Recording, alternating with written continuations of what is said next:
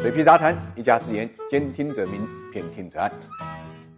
大家好，我是水皮，欢迎各位来到 ESG 会客厅。我们今天跟大家聊一聊万科大股东的算盘。十月二十八号呢，中国证监会公布了房地产上市公司的并购重组和再融资的新政。房地产上市公司的融资啊，应该讲是豁然开朗，不少公司呢都公布了啊自己定向增发的计划。十二月一号啊，这个万科呢。也公布了一份的公告，与其他上市公司不一样的这份公告呢，是来自于它的大股东深铁集团啊。深铁集团建议呢，万科啊在 A 股跟 H 股呢单独或者同时增发股份，不超过现在已经有的呃股份的百分之二十。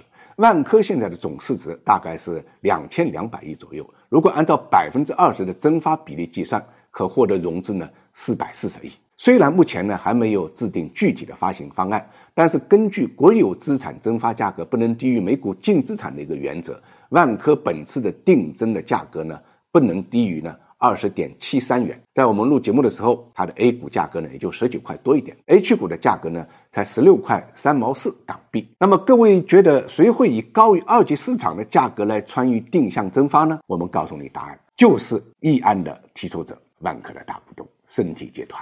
身体集团不但愿意，而且是非常的愿意。刚才我们也讲了，万科的这份提案啊，跟一般上市公司的提案是不一样的啊。一般的上市公司提案都是董事会提出这个融资方案，再交股东大会表决。而这一次万科的增发方案是由大股东身体集团以临时提案的方式提出来的，提请股东大会授权董事会发行股份。所以大家看明白了吧？这是大股东的提案，并不是万科董事会的提案。为什么会这样呢？这里面涉及到呢万科的现状。万科的股权大家都知道是非常非常分散的，并没有实际控制人。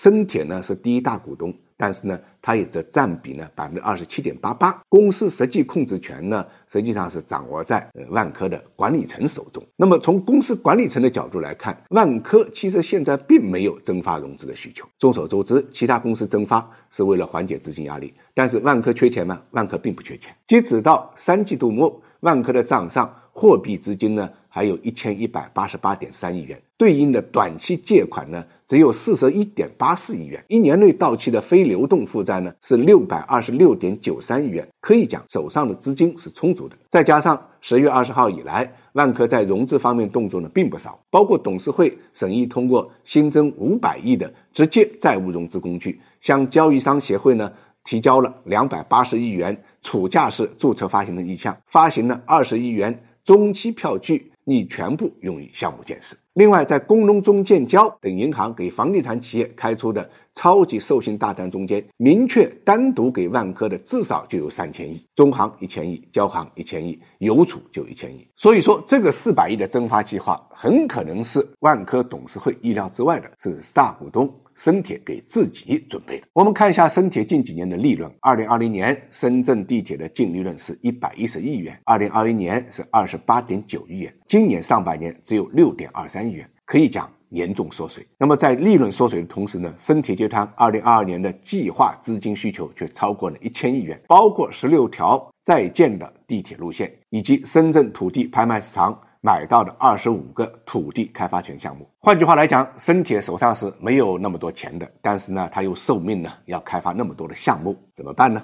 现在就有了这个四百亿的增发。大家要知道啊，早在二零一六年宝万争夺战的时候，万科曾经发布过公告，想通过定增的方式呢引入深铁。具体呢就是以万科增发新股，差额以现金补足的方式呢收购深铁部分优质地铁上盖物业项目。初步预计的交易对价就在四百亿到六百亿之间。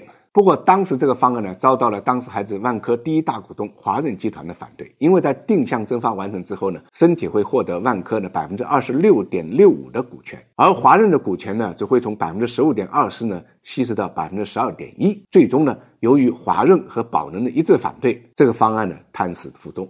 时隔六年之后，深铁呢再一提出百分之二十的一个增发项目，各位是不是有点似曾相识的感觉呢？